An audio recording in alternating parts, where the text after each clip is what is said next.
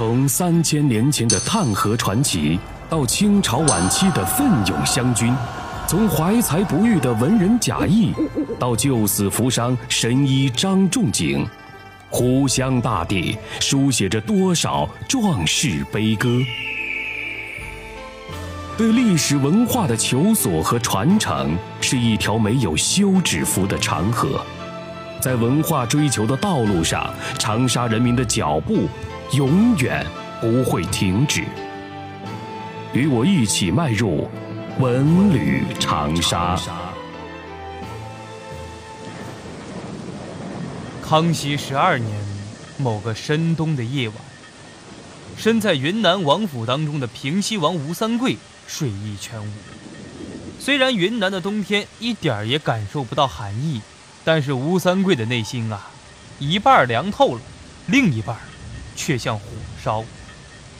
凉，是因为他曾经效忠的大清国现在要灭了他；烧，是因为他准备再次披上战甲，起义称帝。吴三桂不由得想起了几年前他刚攻下云南时的情景，那会儿的大清皇帝呢，还是颇为器重他的顺治。吴三桂拿下云南，立刻是开藩设府，镇守云南，总管军民事务。顺治十八年，就是公元的幺六六一年，他又出师缅甸，擒杀贵王。短短十几年间，吴三桂率军一路从东北打到了西南边陲，为清朝立下大功。清朝对他这位明朝的降将充满了信任，不仅大胆放手使用，而且让他掌权，一切军事活动、兵部、户部，你都不能牵制。需要财物，清朝也从来不迟疑。他个人的官职呢，也是一升再升。可是吴三桂万万没想到呀，短短几年之后，他怎么又要反清了呢？一辈子反了两位君王，这种情况呀，让吴三桂自己也是难以接受。但是，又有什么办法呢？他他总不能坐以待毙吧？现在康熙是要杀了他。这位想除掉他的康熙皇帝啊，吴三桂对他的看法呢很复杂。他还记得康熙元年的十一月份，这位皇帝还以擒杀贵王有功为理由，敬爵亲王，监管贵州，让他升官了，封爵了。儿子吴应熊与建宁公主成婚，号称为和硕额驸，加少保兼太子太保。那会儿的吴三桂啊，坐镇云南，权力跟声望都达到了人生的顶点。但恰恰是在人生顶点的时候，和清朝中央政府的矛盾开始激化。康熙二年，清廷以云贵军事行动已停止为理由，收缴了吴三桂的平西大将军的一个印信，紧接着又把他这个人事的任用权利啊全部收回中央了。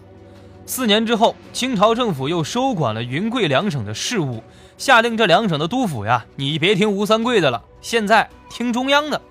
同时还剥夺了吴三桂的司法特权。康熙十二年的春天，镇守广东的平南王尚可喜请求呀，回到老家辽东去。这康熙皇帝一看，哎呀，尚可喜想退休了，那顺势做出了让他移藩的一个决定。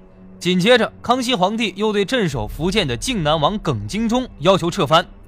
在这种的形势逼迫之下，这吴三桂呢，假惺惺的上书朝廷说：“哎呀，皇上。”你把我云南的这个藩也撤了吧？实际上，吴三桂是希望朝廷再留住他。可是康熙心里非常清楚，撤藩这件事儿，朕一定要做。但是对于吴三桂的真实意图呢，康熙本人也非常清楚。他觉得呀，吴三桂跟朝廷对立时间这么久了，撤了也反，不撤他将来有一天也反，不如我现在就把这件事儿给办了。于是康熙是力排众议，毅然决然地答应他撤藩了。你不是要撤吗？好，朕现在答应你，还专门派人去云南呀，雷厉风行的把这个撤藩的事儿就给你办了。当年的十一月份，吴三桂最后是没办法，诛杀了云南巡抚朱国治，自称为天下都招讨兵马大元帅，提出了兴明讨虏，啥意思呀？我现在要光复大明朝，讨伐你这个满人。随后，吴三桂起兵造反了。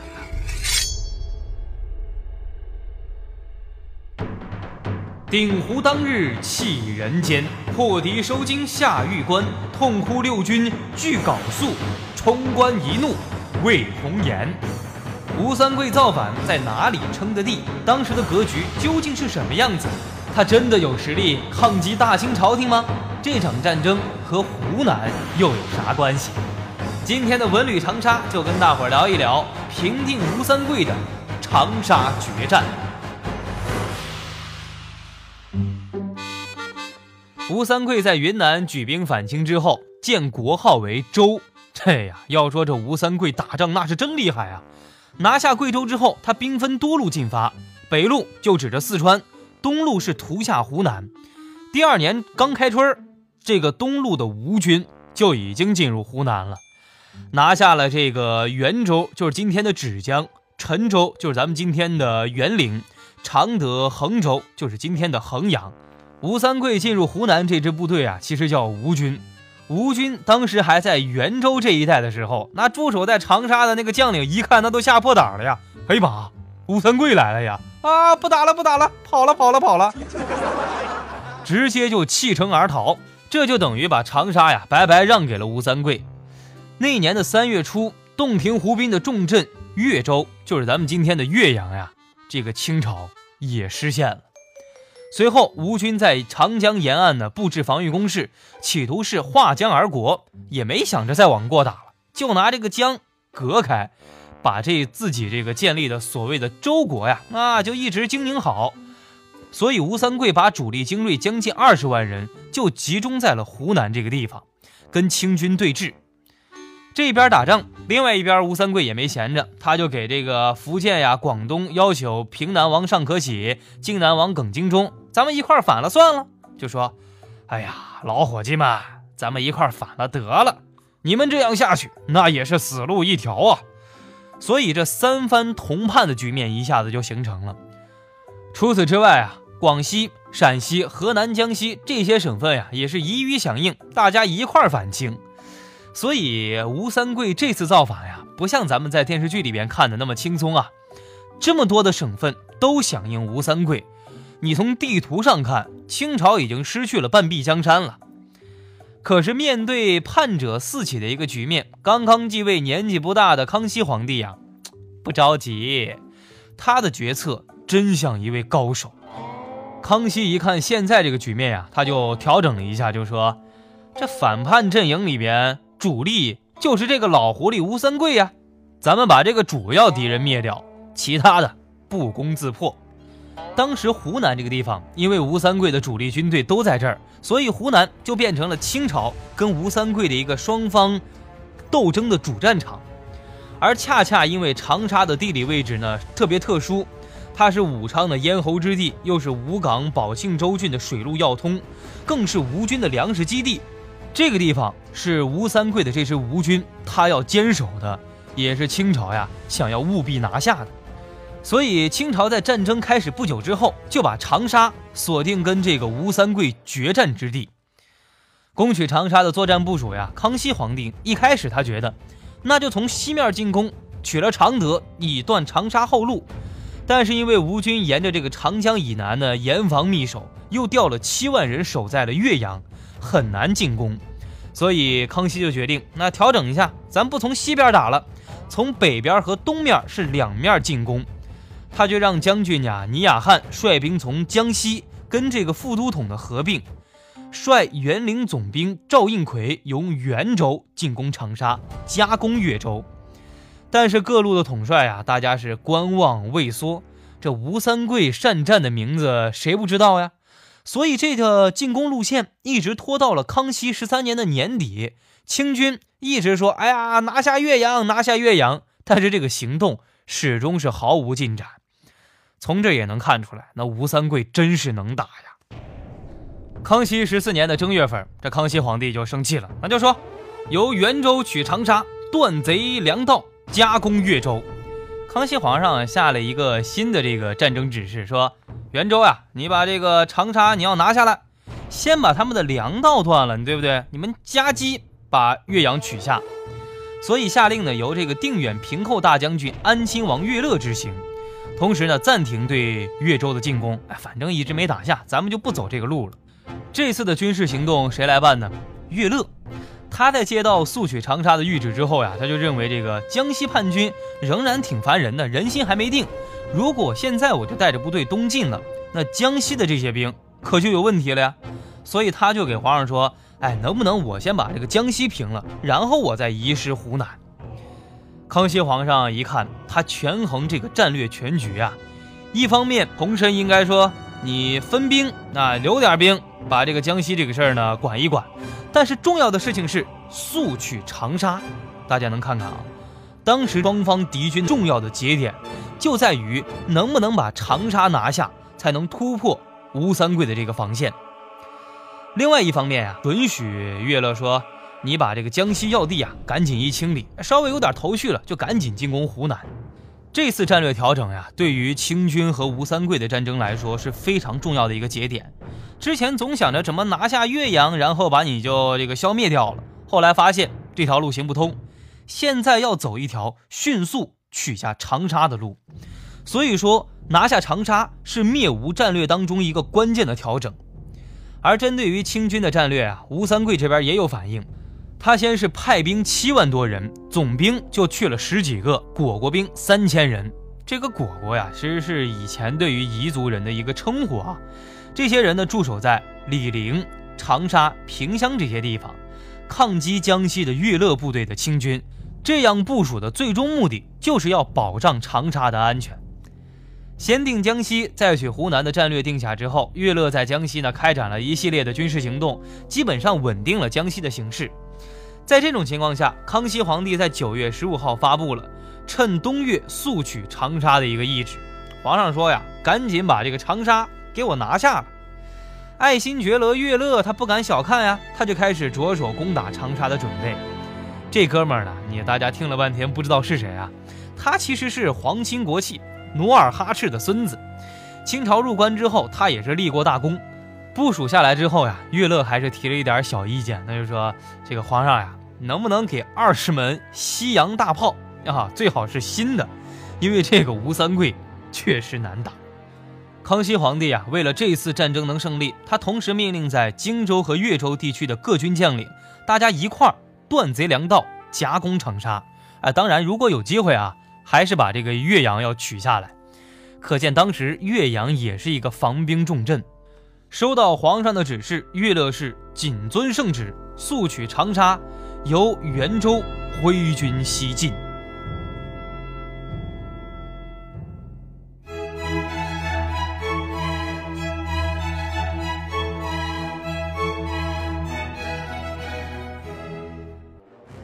康熙十五年的二月份，岳乐呀恢复了平乡，取了醴陵，直捣长沙。在南门外的金盆岭、老虎坡这些地方是安营立寨，筑长围二十多里，围困吴军。双方军队剑拔弩张，在城外是展开激战。吴三桂这边的吴军将领马宝、夏国相兵败，退入长沙城内。清军直至追至城下，围攻三日，但是被拿下了。平定吴三桂的清军的扎营地就是咱们现在的金盆岭。这吴三桂知道，哎呦，长沙军情紧急，立马自己带着大军驻扎在了河西的岳麓山。他派遣胡国柱等人呀进入长沙城当中固守，让马宝、王旭守在城外，还调手下的士兵呀切断了吉安、醴陵，切断岳乐大军的一个后路。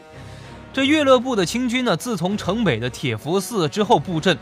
一直到城的西南，它成了一个半圆形，绵延了好几十里。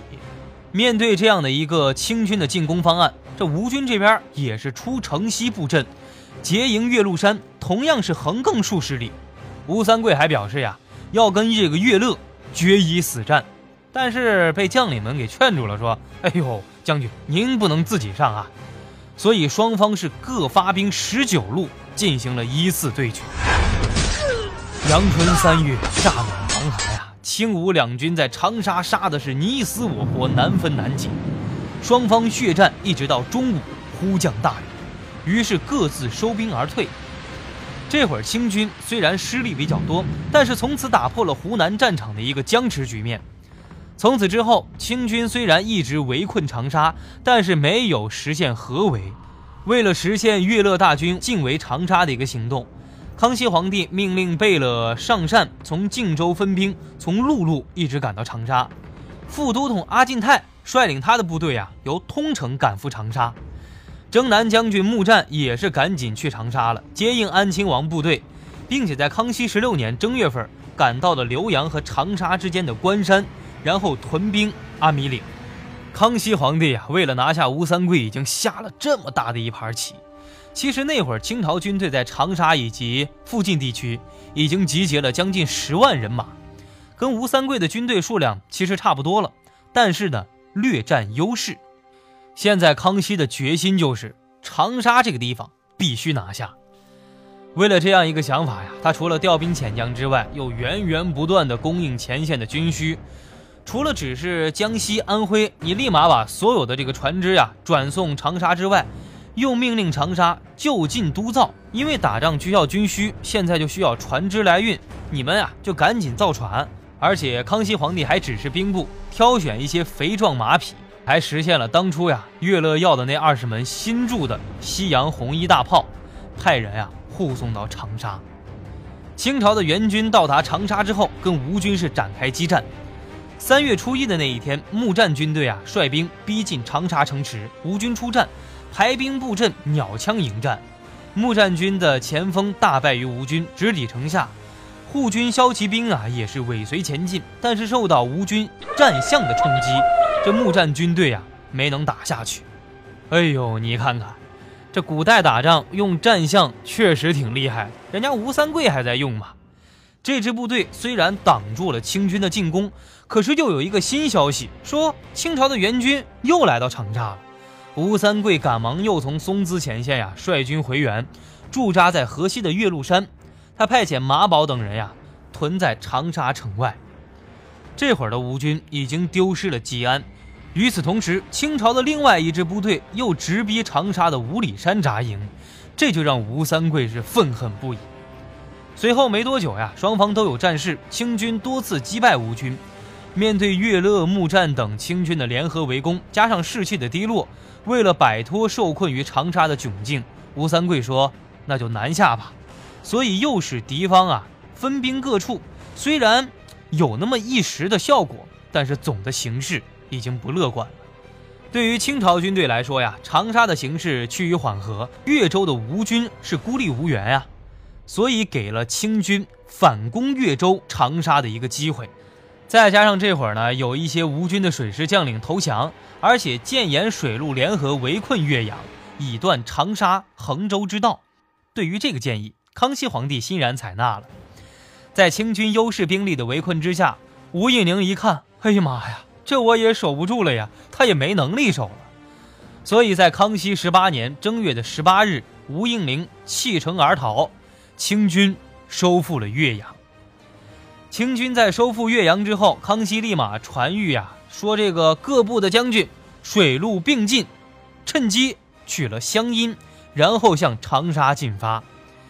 携辎重逃奔长沙的吴应麟不敢多做停留，在正月二十九号。烧毁船只，弃城而逃，然后率了手下这些残兵部将投向了陈州。胡国柱也随着吴应麟呀撤出长沙，屯兵在陈龙关。二月初一的那一天，岳乐进入长沙城安抚百姓。